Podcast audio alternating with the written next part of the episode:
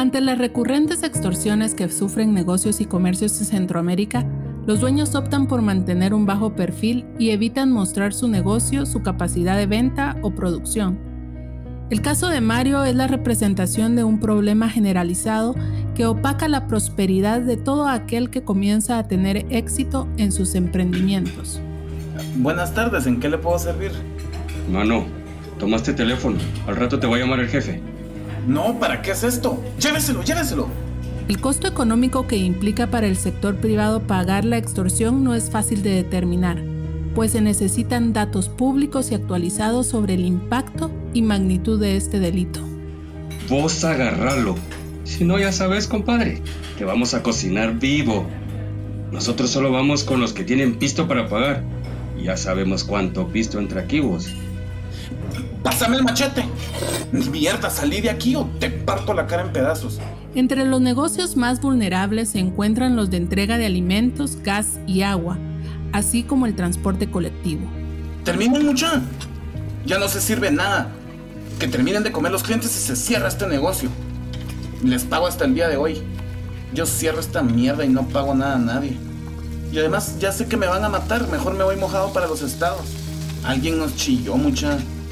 A uno de ustedes le sacaron información de plano, sino como sabían que yo era el dueño.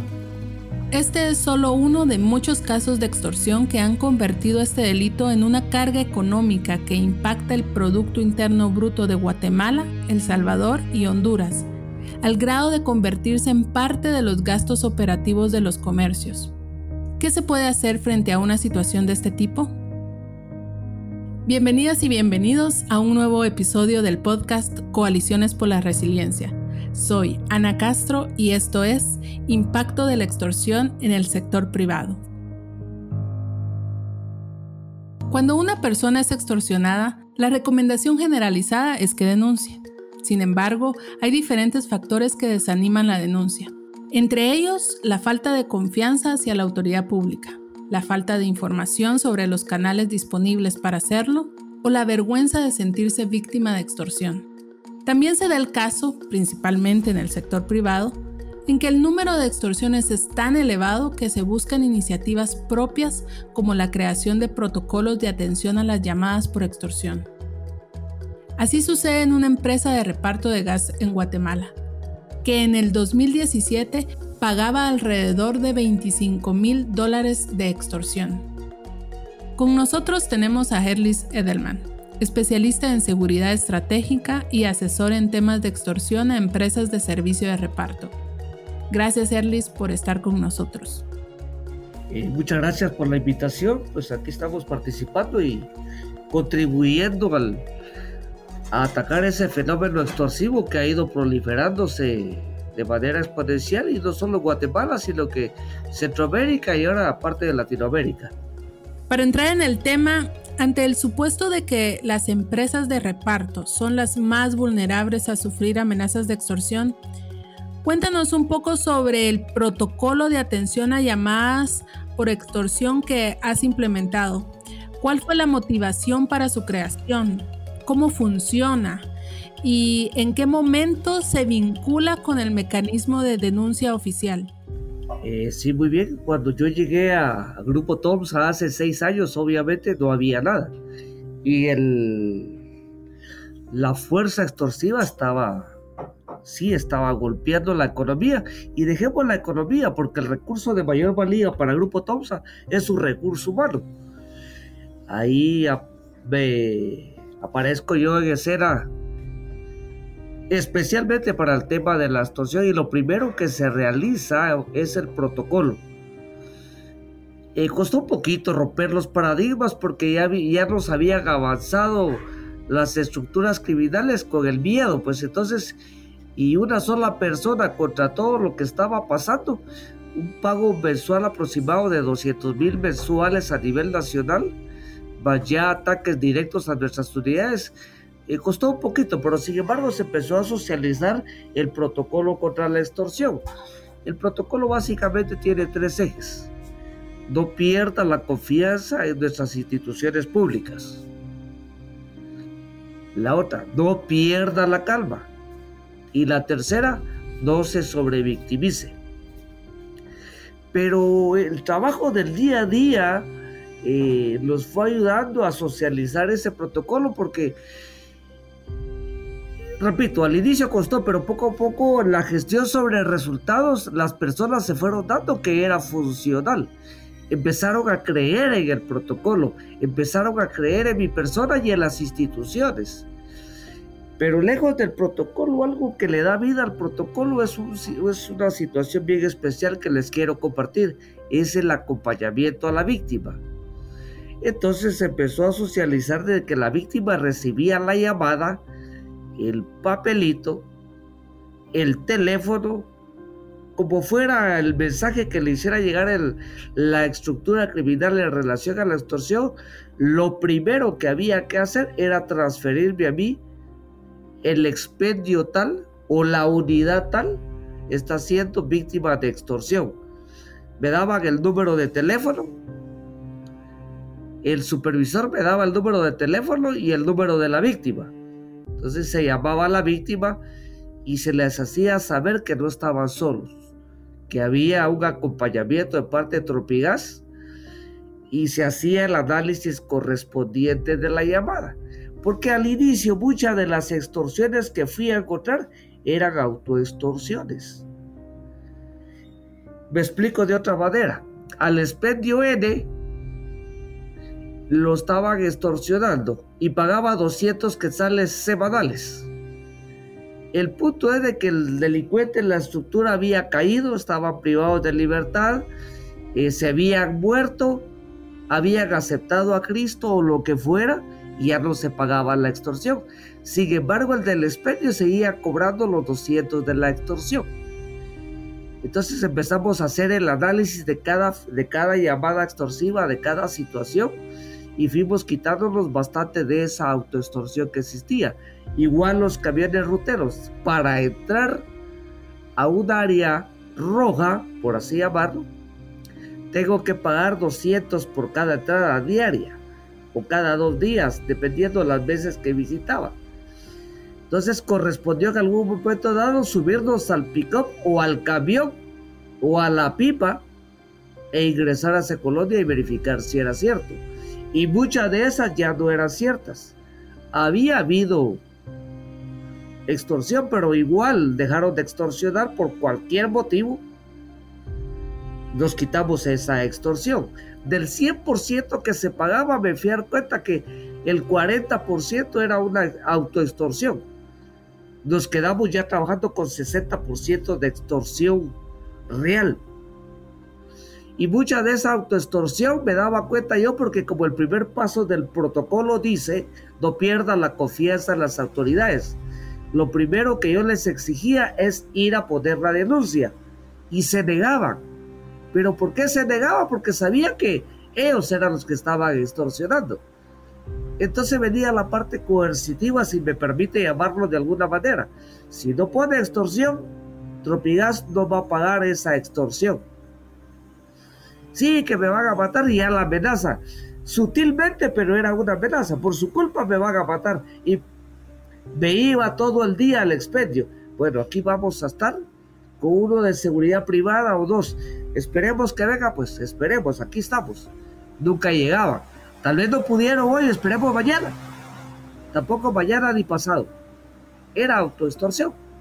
Así lo fuimos haciendo y fui quitando y creando la cultura de la denuncia. En la actualidad, ya el protocolo está bien diseminado a nivel nacional. Sale la llamada extorsiva, inmediatamente la víctima sabe que tiene dos cosas simultáneas informarme a mí, ya sea directamente o a través del supervisor, e ir a poner la denuncia. Entonces nosotros ya empezamos a trabajar el número de teléfono y hacemos el análisis. Si es un grupo de la Vara Salvatrucha, del barrio 18, oportunistas, o si el expendio quiere ahora volver a extorsionar, una autoextorsión. Se hace el análisis y en base a eso, pues ya se toman las siguientes acciones. Pero repito, sale a su pregunta.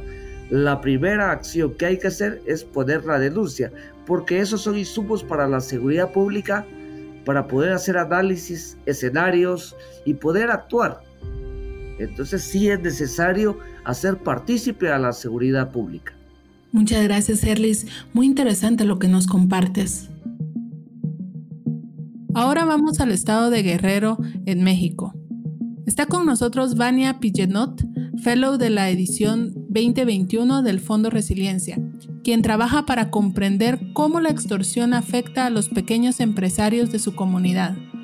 Bienvenida, Vania. Cuéntanos un poco sobre el hallazgo más importante en el marco de tu trabajo en Guerrero. Muchas gracias, Ana, por la invitación eh, para hablar de la extorsión en Guerrero y básicamente puedo platicar eh, los casos de tres de las grandes ciudades de Guerrero, que está compuesto por 81 municipios, pero es Acapulco, que es el puerto turístico eh, y es el, lugar que concentra la mayor población guerrerense, más de un millón de habitantes. Y aquí, eh, y en Chilpancingo, que es la capital del estado, y también en la zona de la Tierra Caliente, en Ciudad Altamirano, que es un, municipio comercial en donde bajan a hacer diferentes actividades nueve personas de nueve municipios de esta región que colinda con el Estado de México y con Michoacán. En esta pandemia, eh, los empresarios más afectados fueron los de las tortillerías en municipios de la región norte como Tasco, también en Chilpancingo y en Acapulco, eh, pues mencionaron que decidieron ellos no subir las cortinas, esto eh, por los meses de septiembre, porque tenían amenazas de organizaciones criminales locales. Al menos unas 40 tortillerías cierran en el municipio de Tasco y algunas no ofrecieron el servicio porque les pedían cuotas hasta de 3 mil pesos a la semana cuando todos los insumos que tenían que ver con este producto básico para los mexicanos pues eh, se habían encarecido. Me refiero al maíz, que de 3 mil pesos la tonelada empezó a costar 5 mil pesos de 2020 a 2021.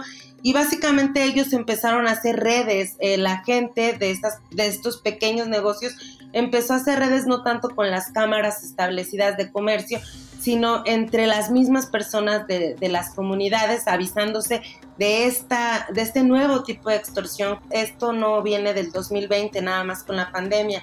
Los empresarios han tenido que organizarse porque pues han tenido que hablar hasta con líderes eh, de agrupaciones criminales que identifican eh, que vienen las extorsiones, porque en algunos casos también han identificado imitadores, gente que aprovecha la coyuntura para cobrarles extorsiones y se mantienen en grupos de WhatsApp reunidos, pero tampoco están en la dinámica de denunciar porque no confían en la Fiscalía General del Estado. Cuéntanos un poco sobre las acciones realizadas por los empresarios de forma colectiva para responder a la amenaza de la extorsión.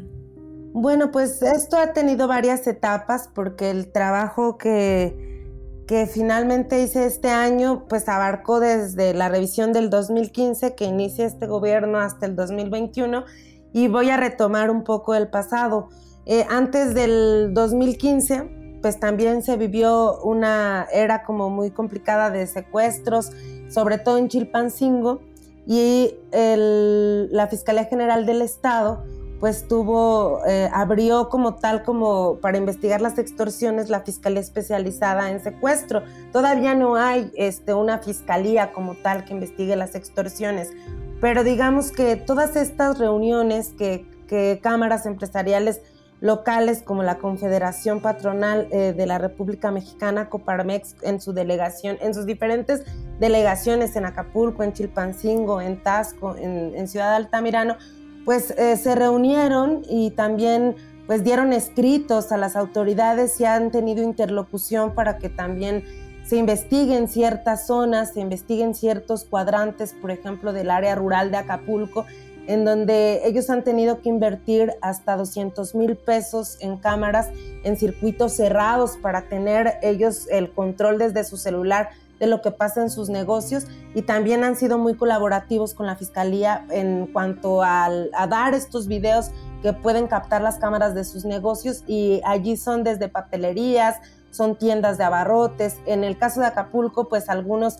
que ofrecen em, viajes, algunas agencias de viajes, hay diferentes negocios que en torno al delito se han unido pues de, mm, con sus propios recursos, han tenido que invertir en seguridad privada también y pues esto más que normal pues ya lo ven como parte de sus pasivos. Lo mismo pasa en Chilpancingo, pues ha habido como alguna, algunas charlas eh, que tienen los empresarios con las mismas familias de, de sus empleados para que cuando son amenazados o cuando haya como un intento de extorsión, pues también tengan muy identificados de dónde vienen estos números. Pero en realidad eh, pues la coincidencia es que se sienten muy solos por parte de las autoridades, los han dejado muy solos y los pocos logros que han tenido en materia de investigación o en, las fiscalías especializadas o que, que tengan canales de denuncia, pues es porque o conocen al fiscal de manera muy cercana y le pueden mandar hasta un WhatsApp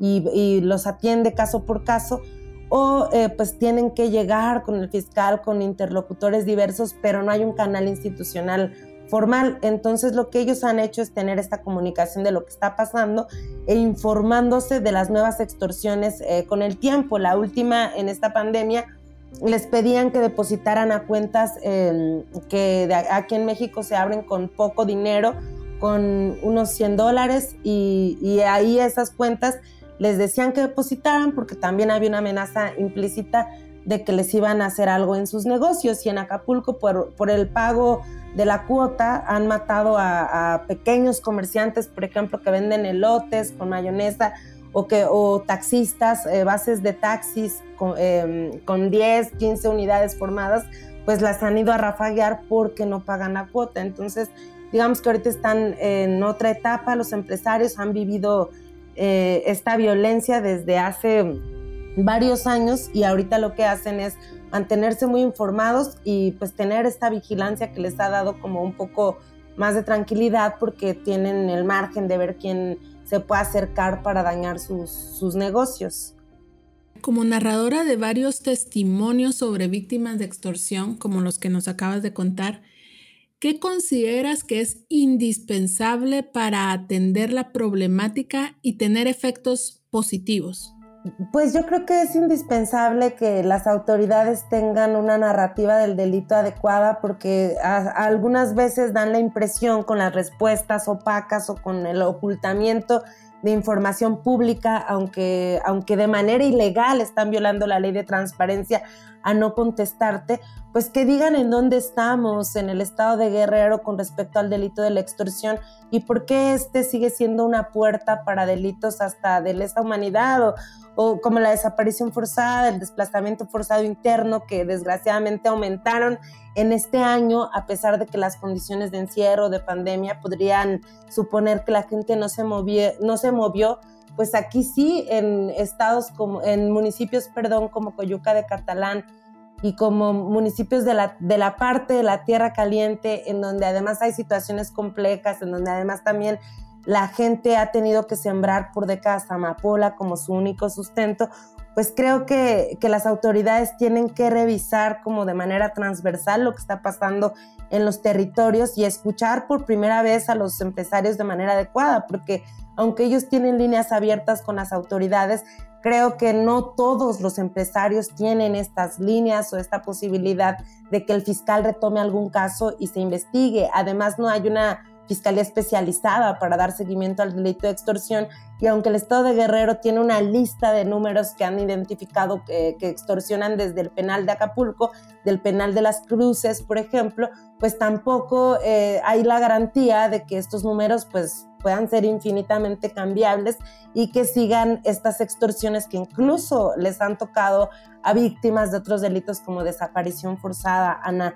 Y creo que esto sería importante, que escucharan lo que los empresarios grandes, medianos y pequeños han dicho durante la última década con respecto a cómo está la, gobernanza criminal en, en, un estado tan complicado como Guerrero y que los escuchen porque ellos tienen testimonios y tienen modus operandi de varios grupos que incluso pueden ellos identificar ya como imitadores y no han sido las autoridades las que al revés les estén informando en qué sectores hay personas que se aprovechan de una coyuntura criminal para extorsionar y, los tienen solos porque tampoco pueden denunciar porque sí hay amenazas explícitas que han cobrado vidas a empresarios eh, reconocidos del puerto, muy conocidos, muy populares, y esto pues obliga a los otros empresarios a pagar o a, negociar o a buscar la manera de que, de que no, no sean más afectados ni en su patrimonio ni en sus familias. Los efectos de la extorsión son diversos, psicológicos, sociales y económicos. El sector privado, representado por emprendedores comunitarios o empresas con servicios de reparto, conocen estos efectos de forma directa y buscan alternativas que pueden ser ejemplo para otros. Herlis, ¿qué mensaje le das a una persona que desea iniciar un emprendimiento pero tiene miedo a ser extorsionado? Primero, que se asesore, por ejemplo, con la institución pública, DIPANDA. DIPANDA yo hoy por hoy ya no está en la tabula rasa, ya hay experiencia, ya hay base de datos. Eso es para iniciar. Segundo, que tenga mucho cuidado, porque en mi campo he visto que han aparecido muchos sabelotodos en extorsiones, pero lo que hace primero es, mire, necesito 10 mil para negociar con el delincuente. Al final se lo termina quedando él, ¿verdad? Entonces ha, aparecido mucho, digamos que experto en extorsión, pero al final es un experto en extorsionar a las víctimas. Cuidado con quién se va a apoyar. Ha aparecido mucho. Pero detrás, yo sí me permito decirle que con la institución que es la que lleva a Guatemala eso que es Dipanda, ya tiene mucha experiencia. Y que sepa que tenga cuidado a quién le va a pedir asesoría. Vania, ¿qué mensaje le darías a la institucionalidad pública cuyo objetivo es trabajar contra la extorsión? Hay que trabajar mucho en materia de prevención. Eh, si no se sabe eh, exactamente qué es lo que el efecto del delito o el efecto de ese fenómeno, difícilmente van a poder ayudar a sectores focalizados que incluso quieren aportar con cámaras o quieren aportar de alguna u otra manera con las, las investigaciones. Que haya investigación en Guerrero es lo que más hace falta y que los delitos se estudien de manera integral, que no estudien a lo mejor un caso de desaparición forzada, como es un testimonio fuerte que, que yo obtuve en, este, en estos meses, que lo investiguen como extorsión también, porque se pareciera que el delito de extorsión es tan invisible que este podría ayudar a resolver otros patrones de violencia que las autoridades no están escuchando o que simplemente están obviando en una gama amplia de delitos que están traslapados aquí en el estado de Guerrero. Muchas gracias Vania y Herlis por habernos acompañado. Definitivamente es indispensable que se desarrollen mecanismos de atención y acompañamiento a las víctimas antes, durante y después de la amenaza, que les permitan sentirse acompañados frente a esta situación. Y recuerda, siempre es importante denunciar la extorsión. En Guatemala puedes hacerlo al teléfono 1574, en Honduras al teléfono 143 y en El Salvador al teléfono 2511 1111. Muchas gracias por habernos escuchado. Para saber más sobre el tema de este episodio y otros relacionados con extorsión en Centroamérica, visita www.globalinitiative.net. Busca nuestros contenidos en español y descarga el reporte Una cultura criminal, extorsión en Centroamérica en la descripción de este episodio. En nuestro sitio también encontrarás más información sobre el crimen organizado alrededor del mundo y otros podcasts y contenidos. En redes sociales busca Global Initiative para acceder a nuestras direcciones y encuentra nuestro correo electrónico en la descripción de este episodio. Agradecemos tu calificación, reseña y suscripción a este podcast. Compártelo en tus redes sociales para llegar a más personas y mejorar nuestros contenidos. Esto fue Coaliciones por la Resiliencia, Impacto de la Extorsión en el Sector Privado. Soy Ana Castro. Gracias por escucharnos. Hasta la próxima.